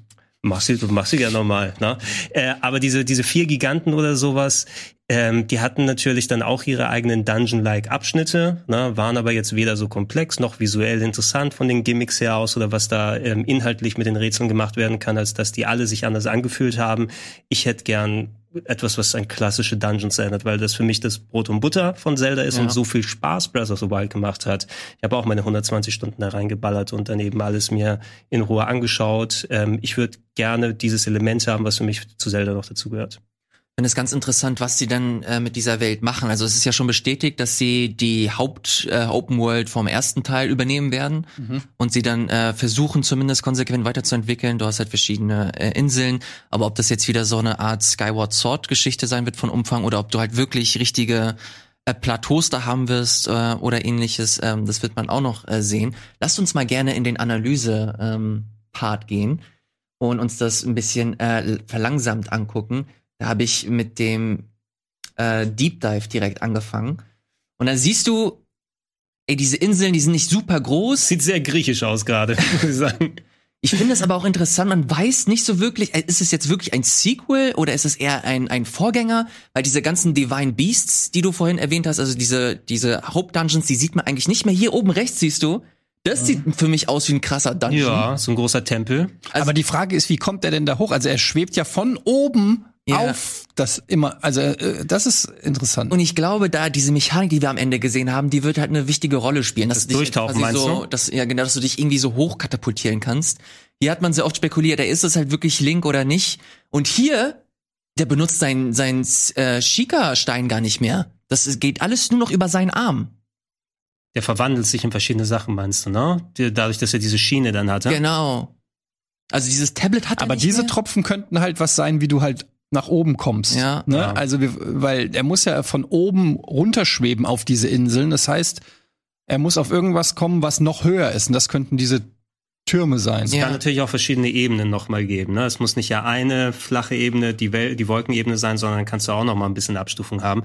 Weiß ich, ob ihr mal, habt ihr mal Skies of Arcadia gespielt auf dem Dreamcast? Nee. Der Gamecube? Mhm. Das war dieses Mit dem Luftschiff. Genau, dieses Freibeuter-RPG, was auch so eine große Luftwelt hatte. Ich habe genug äh, Ärger mit dem Spiel gehabt, was das Gameplay und so weiter angeht, aber das Weltendesign da, das war so top-notch, ne? dass du in verschiedene Ecken gegangen bist und dann mal du in den Strudel reingeraten konntest, wo eine komplett andere Welt drin war. Das eine war eher so asiatisch angehaucht, Das war doch auch so Ecke. Xenoblade Chronicles 2. Ja, das war sind so auch quasi in der, die- in der, der Mhm. die Wolkenwelt. Fantasy-Star-Leute, die es damals gemacht haben und Weltendesign technisch, also wenn es die Abwechslung von so einem Game hat, Skies of Ähm, Arcadia ist von den Fantasy Star Leuten. Ja. Nur das Gameplay ist kacke. Aber ist wieder ein anderer. Aber wer braucht schon Game? Wer braucht schon Gameplay? ne? Aber da, also es ist sehr viel möglich, was du in der Wolkenwelt eben machen kannst. Ne? Dass nicht nur dein Gesteinsbrocken da sind und da mal vielleicht ein Tempel, der danach ausschaut, sondern da kann man sich richtig kreativ ausleben. Da habe ich auch damals den Vergleich tatsächlich mit Wind Waker gemacht, weil Wind Waker war so lahm mit dem ganzen Wasser, wo da einfach so wenig dann abgegangen ist. Ich sagte, da hat Skies of Arcadia die Vorteile. Boah, Alter, ich weiß es nicht. Ich weiß es nicht. Ja, es wird schon gut werden. Also Ja. da, das ist das Ding. Selbst wenn jetzt ähm, da noch Zweifel sind, weil wir nicht wissen, wie das alles gefüllt wird oder so. Ich bin so relaxed, wenn Nintendo fünf Jahre an einem Zelda entwickelt. Also da muss schon. Ich kann mir Ja, gar nicht muss- vorstellen, dass das scheiße wird. Man muss äh, dazu sagen, Corona hat ja auch eine, glaube ich, relativ große Rolle gespielt. Die haben das alles äh, von zu Hause aus entwickelt, also jetzt zumindest die letzten zwei Jahre. Sie haben das auch als ähm, Grund genannt, dass äh, Spiele äh, verschoben werden und ich gehe fest davon aus, dass dieses Spiel eigentlich für dieses Jahr ähm, geplant war. Ja. Das Jubiläum. Ja. Und dass sie das dann äh, aufgrund des ganzen Ja, so viel- Corona-Fuck-Ups nicht Das, hinbekommen das haben. hätte auf jeden Fall gepasst. Also ich hätte mir zumindest gerne noch mal irgendwie so eine Collection gewünscht, so wie es bei Mario gewesen ist, weil so der kleine Traum im Hinterkopf ist, dass die 3DS-Teile mal Ich wette, das kommt noch. übersetzt werden, weil dann die beiden Remakes, also Ocarina und Majora's Mask und A Link Between Worlds, wäre ganz geil, wenn du die dann mal auf der Switch bekommst. Dafür kriegen wir jetzt Sky, äh, Skyward Sword in dem Monat. Wir kriegen im nächsten Jahr Breath of the Wild 2 und Zelda Game Watch. ah, ich habe mir übrigens vorbestellt. Ich, ich äh, gehe fest davon aus, dass wir sowohl Twilight Princess als auch Wind Waker noch für die Switch bekommen. Definitiv. Das, soll, das sollte auf jeden Fall sein. Ja, eigentlich wäre es auch logisch, dass die in einem Dreierpack mit Skyward Sword reinkommen, aber Nintendo nimmt den Vollpreis für Skyward Sword HD. Hast du Skyward? Ach, ich erinnere mich, äh, als du mal das Skyward Sword gespielt hast. Ja, ich war nicht der größte Fan davon, Ich muss ich sagen. war sehr, hatte sehr große Vorbehalte gegenüber dem Spiel. Hab das jetzt vor einem Monat, vor ein zwei Monaten nochmal nachgeholt. Anfang ist grauenhaft. Ja. Äh, gegen Ende wird's noch mal grauenhaft. Aber dazwischen ist das ein fantastisches Spiel. Ja, ja ich, ich bin über den Anfang dann gar nicht mehr weg. Ich habe so, weiß ich nicht, vier, fünf Stunden. Super langatmig. Und dann hatte ich, äh, das fängt ja da in dem Wolkenreich da an und kleiner Link und weiß ich nicht was. Und da habe ich äh, gedacht so, ah Leute, ey, ich zock das. Das war also Zelda 1 war eines der ersten großen Spiele, die ich mich erinnern kann, die ich gespielt habe. Und ich kenne, ich, ich kann das einfach nicht. Ich will jetzt, ich will das nicht zum zehntausendsten Mal Ja. durchkauen und alles. Ähm, das hat mir bei Breath of the Wild so gut gefallen. Du wachst da in diesem Ja. Tempel auf, zack, du bist im Spiel, let's go. Ähm, und aber erst noch mal durchs Kikurikiu-Dorf und noch mal mit dem Dorfältesten sprechen und oh, ist das mein Schild? Und, Link, du bist Ja. eine feige Sau! Äh, Ehrlich, nee, komm, ich, wir können doch nicht jedes Mal so tun, als ob das unser erstes Zelda ist. Das ist doch Quatsch. Also, aber ich glaube schon, ich, wie gesagt, Nintendo hat ja immer eine hohe Qualität. Also ich will das auch gar nicht sagen, aber irgendwann war ich so ein bisschen, bis Breath of the Wild war ich dann auch Twilight Princess habe ich nicht durchgezockt, obwohl mir das ganz gut gefallen hat. Aber ich war dann, irgendwie war ich Zelda müde. Ey, ich habe die letzten, die großen 3D-Sachen habe ich letztes Jahr eigentlich fast alle äh, nochmal gespielt. In den Twilight und äh, Wind Waker in den HD-Versionen oder in den Genau, nee, alles in den neuesten Weil die ja auch schon ein bisschen gerafft sind in den HD. Genau, also ne? Wind Waker profitiert so krass davon, dass das am Ende so ein bisschen ähm, stramm gezogen wurde und dass du nicht ewig lang rumsuchen musst. Wind Waker auch überraschend gut gealtert. Hat mir richtig viel Spaß gemacht. Was so Komplexität angeht, ist es nicht mal ansatzweise zu vergleichen mit so einem Twilight Princess oder mit einem Skyward Sword oder so. Aber richtig schönes Wohlfühl-Zelda Das einfach. sehr sympathisches Ja. Zelda, ja. Finde ich. Das du, Äh, glaube ich, auch noch von mir. Wind Waker Alter, Eddie, was, hast du die halbe Bibliothek von Gregor zu Hause? würdest du, Gregor, würdest du Skyward Sword noch äh, Leuten empfehlen für die Leute, die Also, jetzt ähm, Na, ich kenne ja, ich kenn ja nur die alte Version, deshalb hoffe ich bald mal an das Remaster zu kommen, um mal die Vergleiche zu ziehen. Ich habe es öfter schon gesagt, für mich ist Skyward Sword ein zu zur Hälfte bis zwei Drittel ein brillantes Spiel und äh, ein Drittel komplette Wiederholung. Ne? Ich muss Ja. den bestimmten Bosskampf nicht sechsmal machen oder nee, dreimal ist er ja im Spiel und x-fach, um eine Kiste zu öffnen, muss ich die erstmal in der Luft markieren und dann wieder nach unten reisen und alles. Also die haben die Spielzeit so enorm gestreckt bei diesem Game, dass die äh, richtig guten Teile dazwischen dann auch davon betroffen wurden. Und wenn das zumindest ein bisschen oder vielleicht sogar sehr gut dann gerafft und angepasst wird jetzt mit dem mit der HD-Neuauflage, könnte ich mir das gut vorstellen. Es könnte ein bisschen schwierig sein, weil dieses wie gefuchtel war anstrengend. Ja, das wollte ich nämlich Ja. gerade fragen. Habt ihr das mit der Wii-Fernbedienung? Ja. Musst du ja. Ne? gespielt? hab Es gibt ja keine andere Möglichkeit. ich das fand ich fand teilweise das arg richtig, richtig scheiße. Ja. Das hat richtig genervt. Deswegen äh, finde ich das großartig, dass sie es zumindest mit der Switch versuchen. Auf Du, du normale wirst ja mit, mit dem rechten Stick dann quasi, Ja. dann quasi die- diese Slashes dann machen Mhm. müssen. Was auch selbst mit diesem V-Motion Plus Add-on, es sollte ja genauer funktionieren. trotzdem grauenhaft. schräg oder sowas da rein tun als vorher. Vorher bei Twilight Princess hast du ja nur so quasi gewackelt mit der Hand Ja. die ganze Zeit, um mit dem Schwert zu hauen. Es war nicht geil. Ne? Und ich hoffe, dass das zumindest mit dem Stick jetzt vernünftig geht. Ja, mal gucken. Eine, wenn ihr einen Wunsch hättet bezüglich Zelda Breath of the Wild, was was würdet ihr euch ähm, am ehesten für die neuen Titel erhoffen? Ich würde mir noch ein bisschen geilere RPG-Elemente wünschen. Ähm, ich weiß, es ist Zelda, es ist kein RPG und so, aber ähm, das mit den Waffen hat mich schon in meinem äh, Drang, die Welt abzusuchen, oftmals ein bisschen genervt, weil ich hatte am Ende irgendwie 20 Waffen, die ich alle mich nicht getraut habe zu benutzen, Mhm. da, weil sie äh, dann kaputt gehen und habe dann immer irgendwie so einen Boomerang oder so genommen, weil damit geht's halt auch, kostet halt zwei Schläge mehr und es war ja nicht so schwer. Ähm, und das hat für mich nicht so funktioniert. Ich möchte, wenn ich eine Waffe finde, dann das Gefühl haben, alter Schwede, das ist das, das ist mein neues Baby, damit komme ich an einer anderen Stelle jetzt weiter oder so.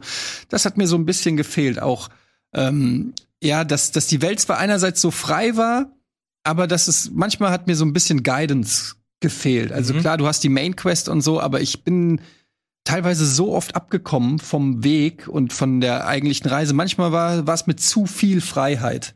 Äh, tatsächlich, muss ich sagen. Es war zwar auch die Stärke des Spiels, aber wenn ich mir jetzt was wünschen würde fürs Neue, wäre es dieses, wieder eher ein klassisches Waffensystem oder dass man vielleicht fünf, sechs geile Waffen findet und dann beides oder so macht.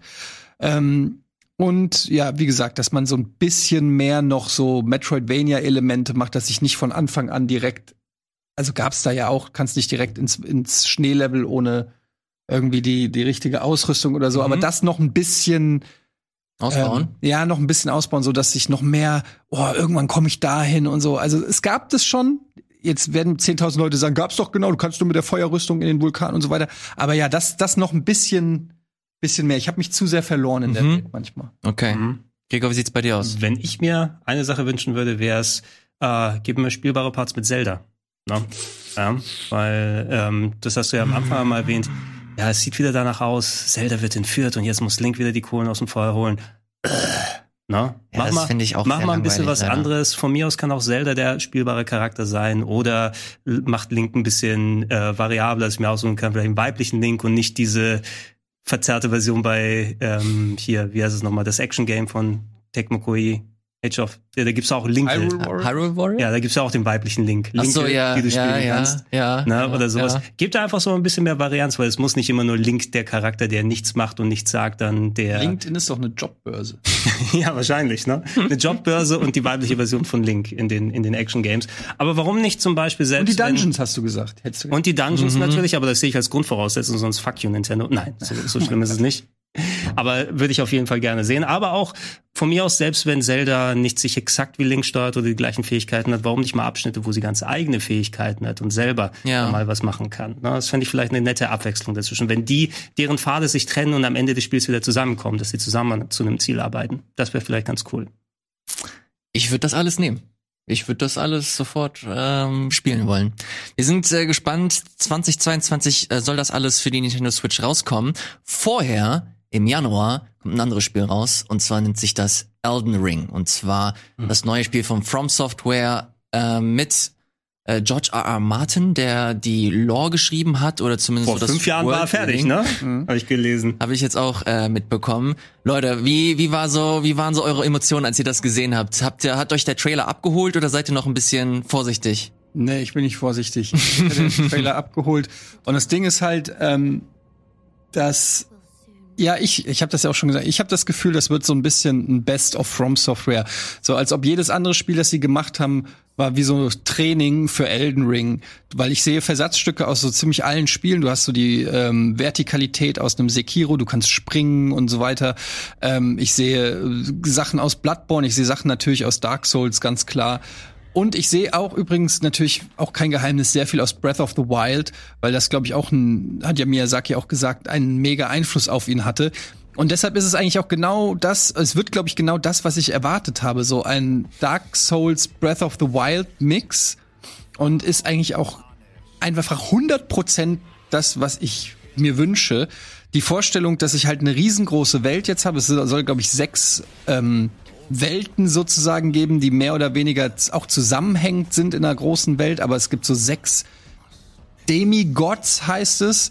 Ähm, das sind wahrscheinlich dann die sechs Oberbosse, die man halt killen muss. Ähm, die ihre eigenen Welten haben und die Vorstellung für mich, durch diese Welt zu reisen und irgendwo was zu finden. Und jeder, der die Souls-Spiele oder die From Software-Spiele kennt, weiß ja, wie viele Geheimnisse es da gibt, die du gar nicht unbedingt findest beim ersten Playthrough oder so. Wer legt sich 30 Sekunden in ein Vogelnest, um zu gucken, ob dich das noch mal irgendwo hinbringt? Und wenn ich das jetzt auf so eine Riesenwelt übertrage, Eddie, du pumpst mich gerade richtig ja, Mann, Alter, es wird, es wird der Hammer. Das wird so geilen Scheiß geben. Die Leute werden wahrscheinlich noch Jahre danach irgendwas finden oder so, so wie jetzt, wie sie bei Bloodborne noch in irgendwelchen Chalice-Dungeons irgendwelche Sachen gefunden haben oder so. Für mich wird es das, ja, ich, in meinem Kopf ist es einfach das Masterpiece von FromSoft. Uiuiui, richtig große Erwartung. Storytelling von George R. R. Martin, also für alle, die ähm, das Lied von Eis und Feuer gelesen haben, also wirklich jetzt nicht nur Game of Thrones geguckt, sondern die Bücher von George R. R. Martin gelesen haben, die wissen ja auch, was der Typ einfach ähm, drauf hat, um Charaktere zu schreiben, um Welten zu bauen. Und das ist für mich so ein, ich kann es gar nicht sagen, das ist so ein Match in Heaven. Also der denkt sich eine Welt aus und eine Story und so weiter und gibt es dann an Miyazaki-san und der baut ein Dark Souls da drauf. Alter Schwede, ich manchmal habe ich das Gefühl, ich bin in einer Simulation und die wollen mir jetzt einfach nur, die geben mir jetzt einfach nur noch den geilen Scheiß, um, um weiß ich nicht, aber Ich hoffe, dass ich nicht enttäuscht werde am Ende, ja, aber ich kann es mir einfach nicht vorstellen. Ich, oh Gott, ich könnte heulen, wenn ich das sehe. Und das ist schon in einem halben Jahr. Ist, Wir haben aber schon so viele also Souls Games erlebt. Ich bin mir sicher, dass sie nicht enttäuschen werden. Nee, die werden ja, nicht enttäuschen. Das, ist, das, das Schöne ist bei, bei all der Souls-Müdigkeit, die man natürlich haben kann nach fast einem Jahrzehnt oder nach über einem Jahrzehnt von Souls Games und vielen Spielen, die dann die Art nachgemacht haben.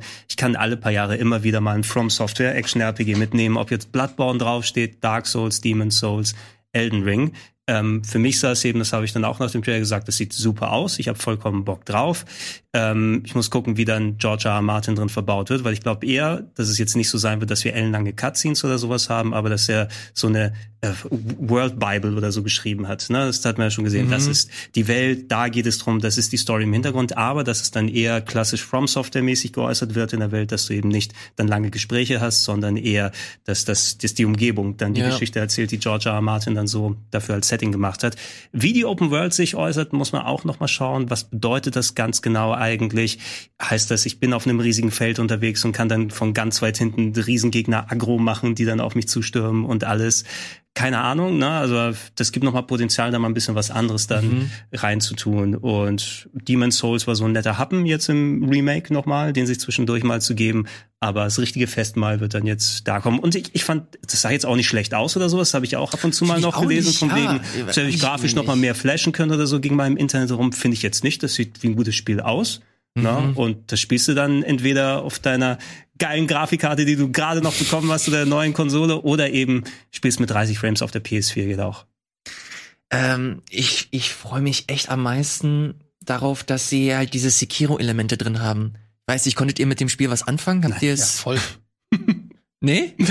Doch, aber ich habe schon gemerkt, es ist nicht meins. Nee. Ich will, ich will RPG und nicht Action-Adventure. Also haben. ich habe es geliebt. Ich finde es hat auch hat genau die gleichen Trigger Points wie die anderen Spiele. Es war mir ein Ticken zu hart stellenweise. Mhm. Also mit den Bosskämpfen vor allem. Ich hatte mein größter Kritikpunkt an Sekiro war, dass du ähm, die äh, Bosskämpfe doch nicht die Freiheit hattest, ähm, die dir das Spiel manchmal vorgegaukelt hat. du, Du, musstest hast einen Weg, du hast den Genau, du, äh, im. Prinzip war es am Ende wie ein B-Money-Spiel, wo du wirklich, äh, oder wie, wie, ja, Guitar Hero oder so, wo du genau zum richtigen Zeit die richtigen Tasten mehr oder weniger drücken musst. Das ist dann zwar geil, wenn du es kannst, aber da hat mir so ein bisschen die verschiedenen Herangehensweisen gefehlt, dass ich den Boss auch ein bisschen austricksen kann und dass Leute, die wie ich vielleicht die Reaktionszeit von einem vollgefressenen Elefanten hab, ähm, dass die auch Spaß haben. Und für mich ist es so, ich habe es ja bis heute nicht durchgespielt, weil ich beim letzten Boss hänge. Boah, was für ein elender Bastard. Ja, und ich habe einfach, bei mir ist es so, für mich ist dann irgendwann so, soll ich jetzt wirklich 30, 40, 50, 60 Mal gegen den kämpfen, nur um die Credits zu sehen? Das reicht mir nicht so. Und das war das Einzige, was ich so an äh, Kritik hatte, dass auch oft das Belohnungssystem, was ja FromSoft eigentlich Ja. gemastert hat, zwischen Frust und Belohnung. Das hat manchmal nicht gestimmt. Du hast teilweise stundenlang gegen einen Boss gekämpft, tagelang. Ich hatte manchmal Schiss ans Pad zu gehen, weil ich dachte, oh nein, heute muss ich wieder gegen den kämpfen. Und dann gab's nicht die richtig geile Belohnung, die mich viel krass besser gemacht hat. Trotzdem, das Leveldesign, das, äh, ähm, die Geheimnisse, die Welt, der, auch das, das Gefühl vom Kampfsystem, wie die klingen aufeinander, das Gefühl, wenn du Genichiro zum ersten Mal, nachdem du zehnmal gescheitert bist, wirklich die Fresse polierst und dir vorkommst wie so ein Großninja, wie so, ein, wie so der fucking Boss, das haben sie schon geil hingekriegt. Und wenn ich jetzt lese, dass Elden Ring eher wieder Richtung Souls wird, vielleicht auch ein bisschen leichter wird. Was heißt, das heißt ja nicht, dass es, ist leicht wird. Dark Es Souls 3 Schwierigkeitsgrad, was für mich schwierig ja. genug ist. Dark Souls 3 Schwierigkeitsgrad reicht völlig. Ist ja nicht so, dass wir da nicht trotzdem 2000 Mal sterben. Ey, ja, dann muss ich sagen, komm. Also, ja, und wie du sagst, diese, Ele- die haben ja auch viel gelernt aus Sekiro, ne? Ja. Gerade diese Vertikalität. Am Anfang habe ich auch gedacht, ein Souls, wo man springen kann und von oben runterhüpfen kann und so, wird das, wird das was? Ja, das haben sie auch gut Mhm. gemeistert. Also, ach, es wird einfach so gut, Leute. Unglaublich, dass From Software war mal so eine Drecksklitsche, ey. Also in übertragenen Ja, Sinne, es weil ist sie einfach verrückt. nur, also sie waren sehr bunt in ihrem Spieler-Output, aber da gab es eben solchen Käse wie Eternal Ring haben sie gemacht. Das ist vielleicht der Vorgänger von Elden Ring. Eternal Ring? Eternal Ring, ein Launch-Titel für die PS2. Falls du mal Aber sie haben auch schon immer so äh, mit, mit Tenshu oder Kingsfield und so, sie haben immer so eine Vision gehabt, habe ich das Gefühl. Das- Tenshu hatten andere vorher gemacht. Das war nicht okay, aber ja. trotzdem, sie haben, sie haben immer irgendwie, ich, ich finde, wenn man den, die Biografie, die haben ja auch noch Armored Core hieß es, ne? Armored Core war das andere. Äh, da möchte ich gerne, macht lieber Souls-like-Titel. Ja, aber ich finde, man erkennt so, dass das so ein Entwicklungsprozess ist bei denen, ja. Und ähm, ich finde es ja auch gut, dass immer noch Miyazaki da so drinne ist, weil wenn wir zum Beispiel über Nintendo reden, wie viele Franchises, die ein Miyamoto zum Beispiel mal gestartet hat, Mhm. Aber da steckt gar nicht mehr wirklich drinne. Da sind jetzt irgendwie 70 andere Departments, die das entwickeln und er guckt vielleicht noch mal drüber und gibt seinen Stempel drauf. Aber bei Elden Ring zum Beispiel bin ich mir hundertprozentig sicher, dass Miyazaki da äh, alles überwacht. Und das merkt man dann, glaube ich, auch. Weil bei Dark Souls 2 hat er es nicht gemacht und da hast du es auch gemerkt. Ist kein schlechtes Spiel, aber es hat nicht den Qualitätsstandard, den die anderen Souls-Spiele haben, wenn er, wie wenn er dabei ist. Und jetzt ist er dabei, Leute. Es gibt wirklich ein FromSoft-Spiel, das Eternal Ring heißt. Ja, Launch-Titel für die PS2 gewesen. Ich habe das hier mal aufgemacht. Ich auch Ring, ähm, Evergrace, Forever Kingdom oder sowas, da gab es teilweise, das so, die hatten natürlich auch ihre Fans, aber waren keine mega geilen Spiele. Und die hatten auch einen super bunten Output während der PlayStation 1 gehabt. Da gab es ja auch Survival-Horror-Games zum Beispiel. Echo Knight habe ich hier auf dem Sender mal Clock, gespielt. Clock Tower oder war das nicht auch Äh, von Clock denen? Tower war nicht von denen, aber Kingsfield ist natürlich die große Serie. Das würde ich mir vielleicht mal wünschen, nicht unbedingt ein neuer Kingsfield-Teil, aber das soll ja so der inoffizielle Vorgänger von ähm, Souls so ein bisschen gewesen sein. Vielleicht mal so ein bisschen eine RPG in der Richtung von so Bethesda-RPGs, also Ego-Perspektive und dann eher der Rollenspielaspekt, aber mit ähm, From-Software-Qualität. Ja. Gucken wir uns mal, gehen wir mal in Da, die. siehst du? Ne, das ist eindeutig hier, Das ist ja quasi ein Kingsfield nach. Ja. Ist da geht's so. richtig ab. Da, das äh, reizt die PS2 richtig aus. Da, guck mal. The, the, the one ring. I will bring it to you. Oh Zack. Gott. Nee, nee, komm, lassen wir es. Hoppel die hopp. Lassen wir es gut sein. Gehen wir in den äh, Analyse-Part äh, gerne wieder. Äh, das bedeutet eigentlich nur, dass ich auch wieder den Trailer in 50% rausgehauen habe und dann können wir uns das nochmal in aller Ruhe anschauen. Hab mir ein bisschen was dazu angelesen oder zumindest versucht anzulesen. Wird halt wieder richtig viele Berserk-Elemente haben, also dieser Manga, äh, wo Dark Souls sich schon sehr stark von bedient hat. Äh, du wirst diesen, du wirst, hier hast du verschiedene Elemente. Eddie hat es auch gerade angesprochen, dass man verschiedene Bosse besiegen äh, wird, die jeweils ihr eigenes Gebiet haben. Und was ich auch geil finde, die haben keine äh, vorgegebene Reihenfolge. Du kannst in jedes Gebiet rein, wann immer du möchtest. Schön Zelda-Style, ne? Ja, und das ist wirklich, Alter, das ist eigentlich so mein, äh, mein Traum FromSoft-Spiel eigentlich. Ja. Und was halt, äh, also sie haben auch wieder Multiplayer, PvP, ähm, Koop äh, wird es wieder geben. Und ähm, was ich auch ganz schön finde, ist, dass du in dieser Open, also dass es wieder ein Hub auch geben soll, zum Beispiel. Ja. Und diese Open World, da hat auch Vati Video ein schönes Video gemacht, dass es halt verschiedene, ähm, hier sehen wir es zum Beispiel, die ziehen ja irgendwas irgendwo hin. Mhm. Und das heißt, Ah, du musst okay. natürlich zum richtigen Zeitpunkt am richtigen Ort sein, um gewisse Dinge sozusagen Mhm. Ähm, zu erleben, weil wenn du später irgendwo bist, dann haben die das Ding halt woanders Ja, ja, gezogen. ja.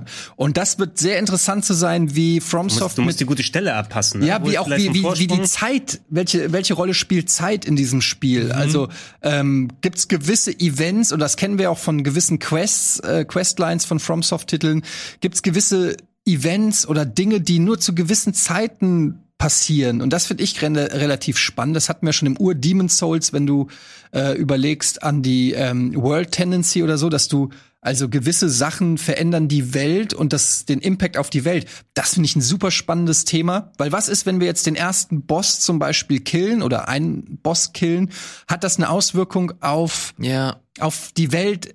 Spricht sich das rum? Wird das Dinge verändern und so? Also da gibt es so viele Faktoren, die noch ungeklärt sind, aber wo ich Potenzial sehe. Mhm. Und natürlich, gleich sehen wir das wichtigste Element im Spiel, der Double Jump vom Pferd. Ja, Mann, wie geil ist das? Erstmal hochspringen und gleich Double Jump vor dem Ja, und das Pferd hier sehen wir, er springt vom Pferd in den Kampf, das Pferd vanisht, also verschwindet. Ja. Ähm, äh, auch hier wird es interessant sein. Miyazaki hat im Interview gesagt, es gibt hunderte von Waffen und du kannst im Gegensatz zu Souls kannst du die Special Skills ähm, kannst du die wohl unter den Waffen verteilen oder pro Waffe irgendwie machen. Also es, jetzt, es soll sehr viel Freiheit geben, was die ähm, ja was das Equipment und die ähm, Verteilung der Skills und der Fähigkeiten und so angeht. Da bin ich sehr gespannt. Da muss ich so ein bisschen an Diablo 3 denken mit den ähm, mit den, äh, wie heißen die, diese, nicht Orbs, aber wo du die Skills miteinander kombinieren Ja, kannst und je nachdem, wie du sie kombinierst, ergibt sich daraus wieder Neues. Aber wir sehen te te teilweise sehen wir hier auch Animationen, die wir schon aus anderen Teilen kennen. Gendorf Ja. Wie bitte? Gerne. Äh, Ge- Gendorf war das Gendorf, gerade, ja. ne? Ja, es ist schon abgefahren. Also wir haben, es gibt auch überraschend viele Ghibli-Elemente. Also du hast vorhin hast du dieses, äh, dieses riesige Vieh gesehen, das auf vier Beinen läuft. Das ist so eine wandelnde Schlossgeschichte. Dann hast du äh, hier das, das Pferd, das so ähnlich aussieht wie das Reittier aus Prinzessin Mononoke. Äh, das, das hast du halt bei Zelda auch, oder zumindest bei Breath of the Wild.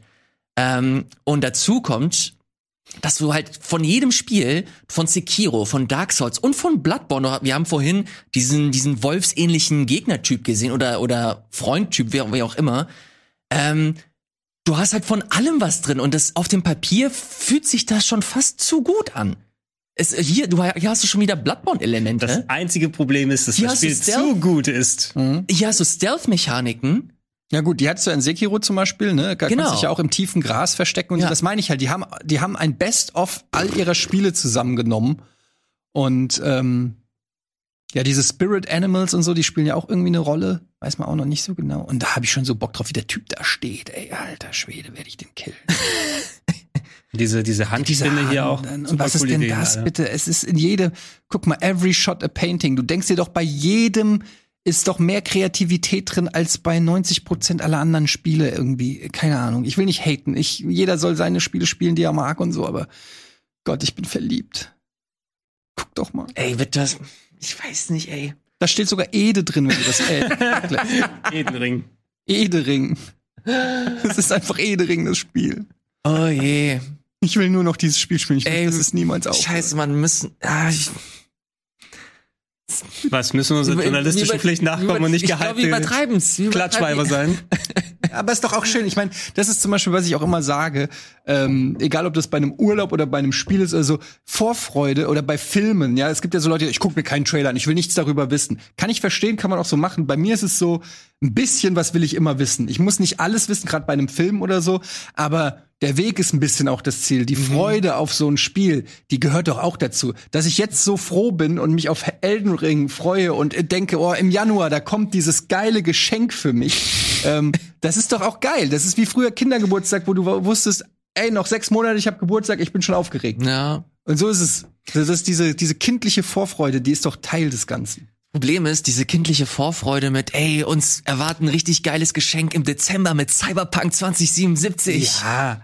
Aber Das ey, ist doch gerade rausgekommen für PS4. Aber da, da, da muss man auch mal, ey, ganz ehrlich, Leute, klar ist immer das Potenzial zur Enttäuschung da. Aber weil jetzt mal ein Spiel nicht so abgeliefert hat, wie's, wie man sich's vorgestellt hat oder so, finde ich, tut man dann auch Unrecht. Sollte sich das nicht mies machen, Man kann, ja. Also, ne, äh, from, man muss das auch einzeln bewerten. Ich habe auch Leute schon gesehen, die irgendwie in Foren geschrieben haben, das kommt niemals am, im Januar 2022 raus, ja.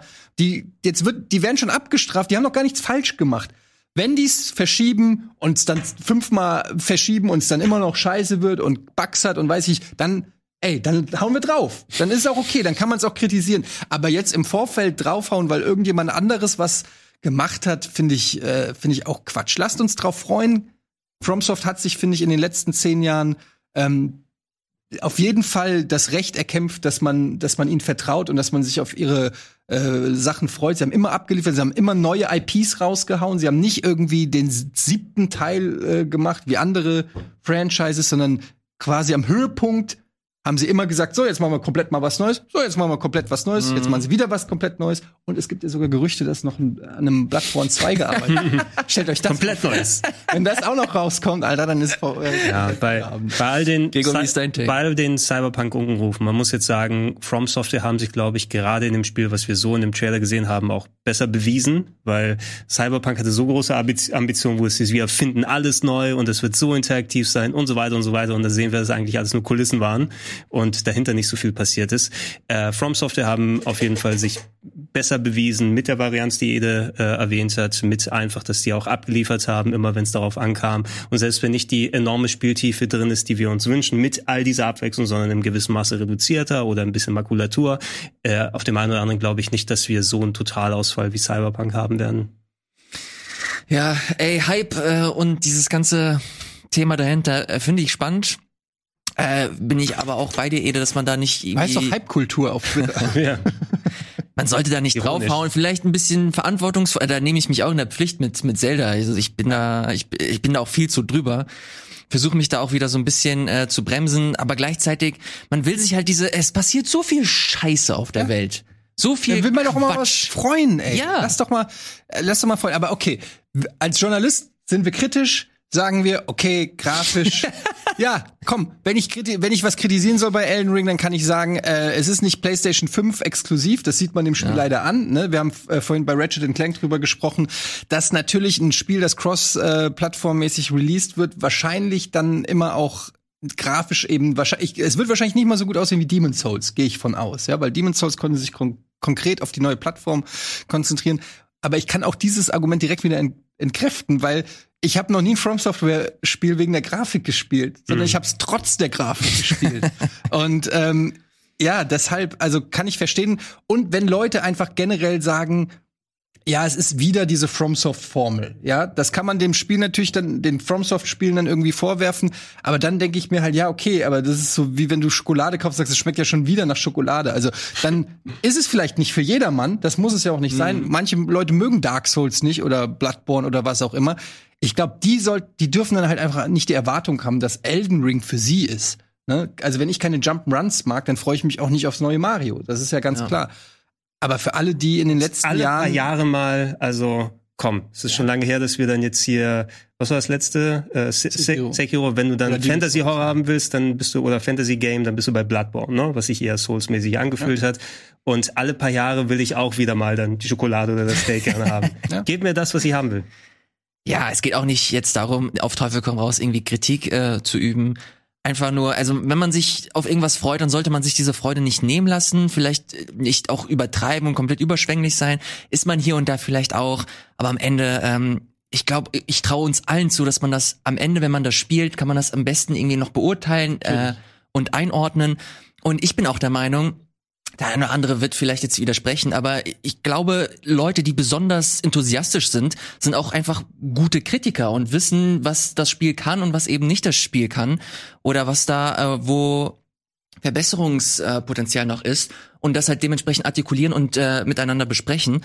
Von daher, ähm, ich möchte mir das nicht nehmen lassen. Ich freue mich auf, auf Zelda, wenn es 2025 rauskommt für die Switch 2.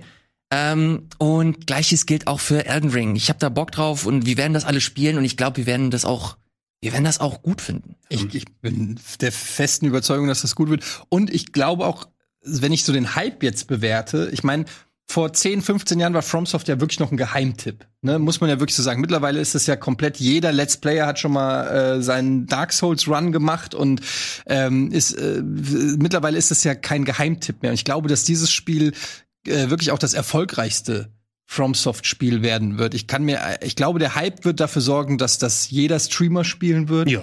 Ich glaube, dass auf Twitch werden wir die Elden Ring Wochen sehen und ich glaube. Okay, Machen wir fünf Let's Plays gleichzeitig Ja, hier? aber es kann auch nerven. Es kann auch wirklich sein, dass die Leute sagen, oh, ich kann Elden Ring nicht mehr sehen Das und wird wie Cyberpunk, klar. so, ja, aber ähm, ja, ich äh, all the Aber wenn man zelebrieren to möchte, FromSoft. dann sollte Ja. man es zelebrieren. Was, was das nochmal zeigt, um kurz nochmal die E3 abzuschließen sozusagen. genau, da wollte ich den Bogen spannen, aber gut, dass du da kommst. Ja, äh, ich muss eben sagen, im Großen und Ganzen, du hast natürlich die bekannten Namen jetzt hier, ob es ein From Software, ob es ein Zelda, ob es ein Metroid und so weiter ist, die nochmal rausgestochen sind. Ich denke, viel lag daran, dass wir eben durch äh, Covid-19 dann auch ähm, viele Spiele nicht so fertig haben, dass da so viel enorm viel Neues kommen kann. Äh, wo es zumindest meinen persönlichen Geschmack getroffen hat. Und es ist auch okay, es muss ja nicht jedes Mal dann immer alles vom Neuen erfunden werden. Ich glaube, spätestens im nächsten Jahr wird es nochmal eine größere Flut geben, einfach von mal neuen IPs und anderen Sachen, die kommen. Und äh, jetzt müssen langsam mal PS5 und die äh, Xbox One, äh, Xbox Series X, Entschuldigung, nicht die One X, mal äh, vernünftig ausgestattet werden. Äh, und ja, ne? also ich glaube, man kann verstehen, warum nicht alles neu war. Ja. Und nicht Diablo 4 auch nächstes Jahr.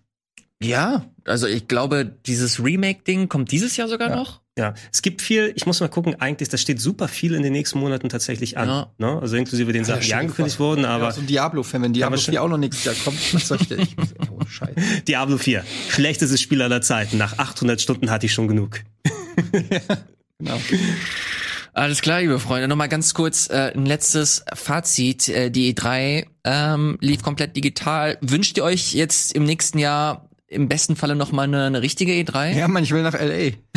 Was los? Ich hab Bock wieder auf L.A. Allein deshalb, damit wir hier einen Grund haben, da wieder schön einen auf dicke Hose zu machen, soll doch bitte die E3 wieder stattfinden. Also den, der Trubel wäre mal wieder ganz nett nach der ganzen Ruhephase, die wir hier hatten. Ich würde mich eher fast schon auf eine Gamescom tatsächlich freuen, weil das nochmal äh, eine direktere Schnittstelle mit der Community ist tatsächlich. Weil das war immer so mit das Schönste, dass man da nicht nur die Games sich angucken kann und dann von Termin zu Termin hält, sondern auch mal mit den Leuten zu tun hat, die hier zuschauen, aber wo man sonst nichts äh, dann gemeinsam machen kann. Und das würde ich mir eher wieder als Rückkehr wünschen. Scheiße, Eddie, jetzt, jetzt, jetzt sitzt du da natürlich, ne? Naja. Jetzt kommt Gregor mit der Community-Karte. Was machst du da jetzt? Ja, ich meine, das Ding ist, äh, ich finde, ich gehe geh immer gerne auf die Gamescom. Äh, wirklich. Aber jetzt so mit Covid im Hintergrund, das wird, das wird schon nicht leicht. Das wird schon, da muss man sich erstmal wieder Ja. dran gewöhnen, das, das Bad in der Menge zu nehmen, sozusagen. Also machen wir erstmal die E3 und dann die Gamescom. Zum, zum 2028er Launch von Breath of the Wild 2 machen wir das dann. Ja. Indeed. Alles klar, äh, liebe Freunde, das war's tatsächlich schon. Das äh, war unser E3 Recap und unsere kleinen Analysen zu Breath of the Wild. Analysen eigentlich nicht, also nochmal unsere Besprechung zu Elden Ring und äh, Breath of the Wild 2. Ich hoffe, es hat euch gefallen. Wenn ja, dann seht ihr unten rechts schon den Aufruf. Gebt uns einen Daumen nach oben, liked die Nummer aus der aus dem Video raus und äh, kommentiert fleißig. Und wenn ihr richtig krass seid, geht ihr auf rbtv.to slash support für den Supporters Club. Das war's von unserer Seite. Vielen Dank, Gregor. Vielen Dank, Eddie. Gerne wieder äh, gerne, gerne. Ich komme gerne wieder. Macht's gut und bis zum nächsten Mal. Tschüss.